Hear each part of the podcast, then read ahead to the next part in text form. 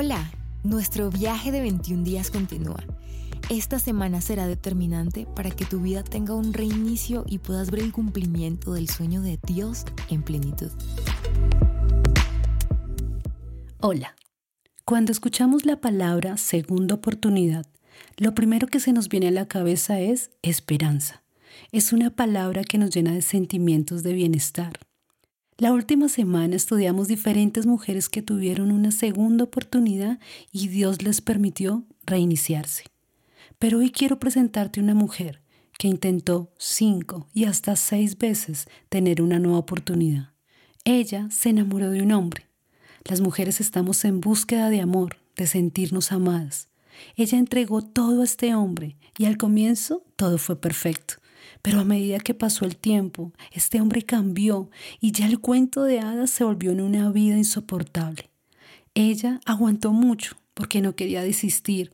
Ella estaba tan necesitada de amor que llegó hasta el punto de mendigarlo. Llegó el día en que ya no aguantó más y prefirió dejar las cosas así.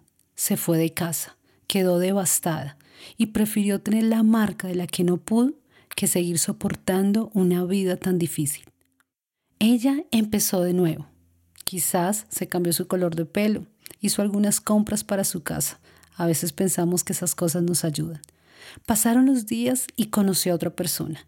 Él era muy diferente al hombre que había conocido antes. Pensó que las cosas por fin ya iban a ser diferentes. Con miedo, poco a poco volvió a abrir su corazón y nuevamente se enamoró. Volvió a acceder a entablar una relación seria con esta persona pero quizás por problemas externos o traumas de su anterior relación, las cosas no fluyeron y nuevamente su corazón se quebró. Cambió de casa nuevamente, ya un poco avergonzada. Sus amigas se habían conseguido buenos hombres y aún estaban casadas con él mismo. Ellas se veían felices, pero ella veía su vida y se sentía frustrada. Su corazón comenzó a volverse duro y a experimentar soledad en su vida, y aunque estaba rodeada de muchas personas, su vida no volvió a ser igual. Después de esto, conoció a tres hombres más, pero ya ella no se ilusionaba, ya no la engañaban como las primeras dos veces, solo accedió a estar con ellos por no sentirse sola, por no llegar a su casa y que nadie estuviera esperándola. Estas relaciones terminaron su vida y era tan diferente a la que alguna vez había sido. Pasó el tiempo y ella se cansó de esto, así que comenzó una relación con un hombre que no la hacía sentir plena, ni feliz, ni amada, pero ya ella estaba tan deshecha que no quería volverlo a intentar. Con este hombre las cosas eran diferentes, porque aunque quisiera estar con él, al parecer era una relación prohibida. Ella había vivido toda su vida cerca de Israel y sabía que había un Dios en el cielo, que la escuchaba, pero ella no se sentía escuchada, más bien desechada. Ella sabía que iba a venir un Mesías, un Salvador, pero pensaba, a otras personas puede salvar, pero yo me he equivocado tantas veces que si algún día viniera a esta ciudad, lo cual es imposible, no creo que ni siquiera me voltee a mirar. Ahora pasemos a otra ciudad. Estaba Jesús con sus discípulos. Estaban en Judea, pero tenían que ir a Galilea. Y estaban preparando todo para su viaje. Ellos planearon la ruta que siempre cogían para llegar allá lo más pronto, pero de repente Jesús les dijo, ok, vamos, pero necesitamos pasar por Samaria. Ellos le dijeron, pero maestro, ¿por ese camino? ¿Por Samaria? Nosotros no acostumbramos a ir a ese lugar. Él solo los miró y les dijo, lo sé, vamos. En el camino vieron un pozo y Jesús se sentó a descansar. En serio, el camino era largo. Sus discípulos fueron a una aldea cercana a conseguir algo de comer. Estaban hambrientos, así que Jesús se quedó solo en el pozo. Esta mujer se le acabó el agua en su casa, así que tenía que ir hasta el pozo que estaba a las afueras de la ciudad. Era lejos, así que en el camino ella pensaba, ¿por qué me ha ido tan mal? Ya cinco veces lo he intentado y no entiendo por qué no puedo ser amada, por qué tengo que pasar por esto. Jesús sabía que tenía una cita con ella pero ya no tenía ni la más remota idea de que ese día iba a tener las respuestas a sus más grandes interrogantes y su vida sería totalmente transformada. Y por eso me encanta como dice la Biblia. Jesús dijo, me es necesario pasar por Samaria. Jesús hizo algo que está fuera del contexto y fue acercarse a ella. Le habla a una mujer. Más adelante, cuando llegaron los discípulos, ellos no podían creer que él estuviera hablando con una mujer. Al parecer esto rompía todos los protocolos establecidos de los que ellos estaban acostumbrados. Pero lo segundo era que ella era una mujer samaritana de la región de Samaria. Y los judíos y los samaritanos no se hablaban por cosas que habían pasado en el pasado, que habían dividido completamente estos dos lugares. Así que Jesús no solo rompió los protocolos al hablarle a una mujer, sino que rompió la tradición al hablarle a un samaritano.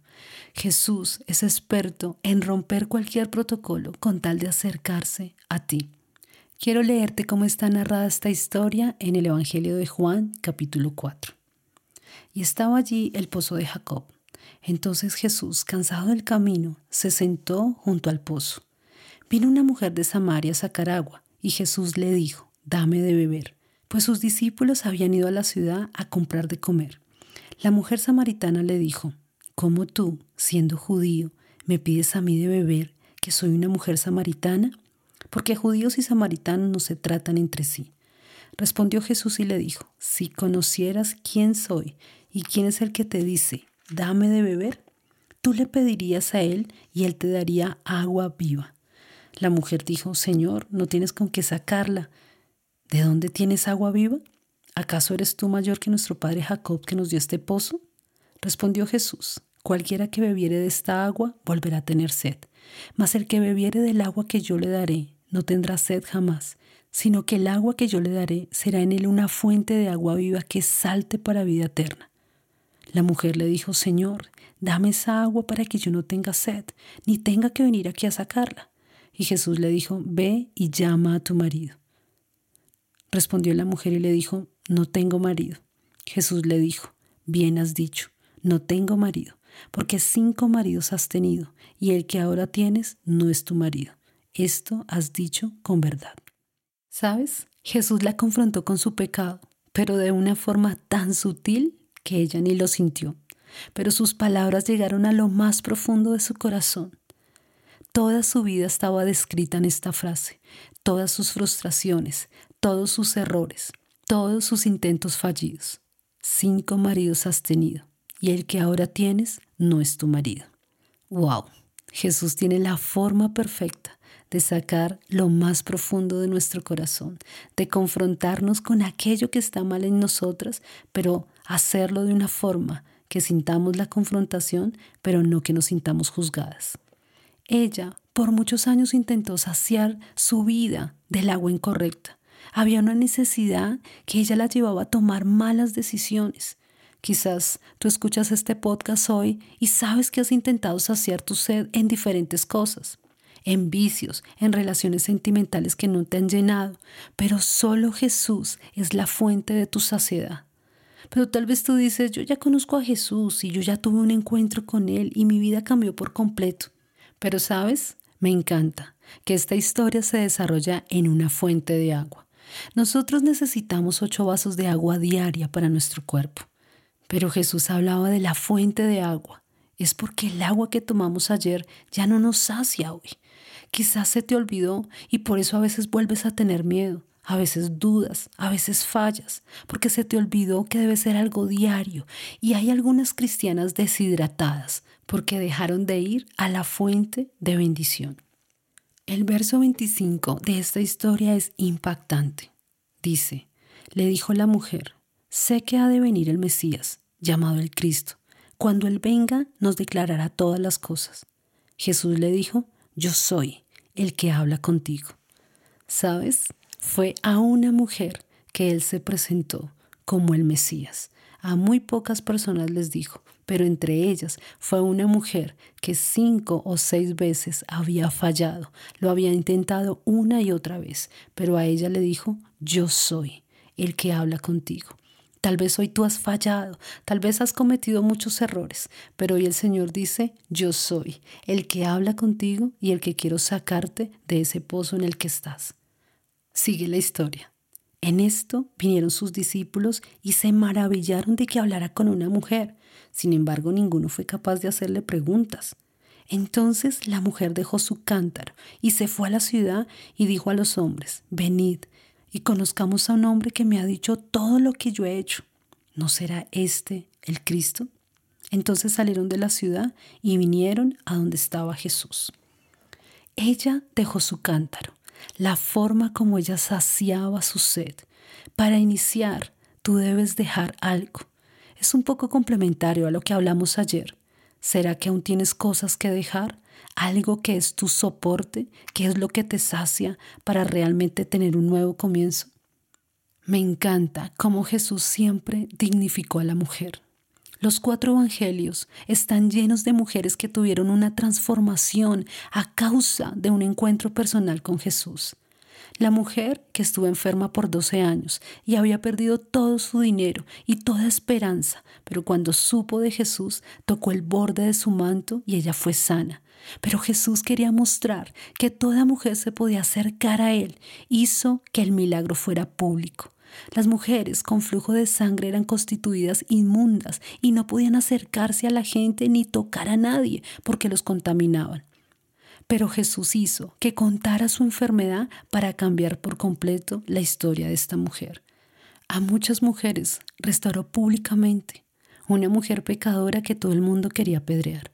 A una mujer que tenía su hijo enfermo, se lo sanó. A una mujer que se le murió su hijo, lo resucitó. Jesús ama a la mujer. Con la mujer samaritana bastó un instante para cambiar su historia por completo. El Señor me habló y me dijo, que terminara con la historia de esta mujer, esta segunda semana de nuevo comienzo.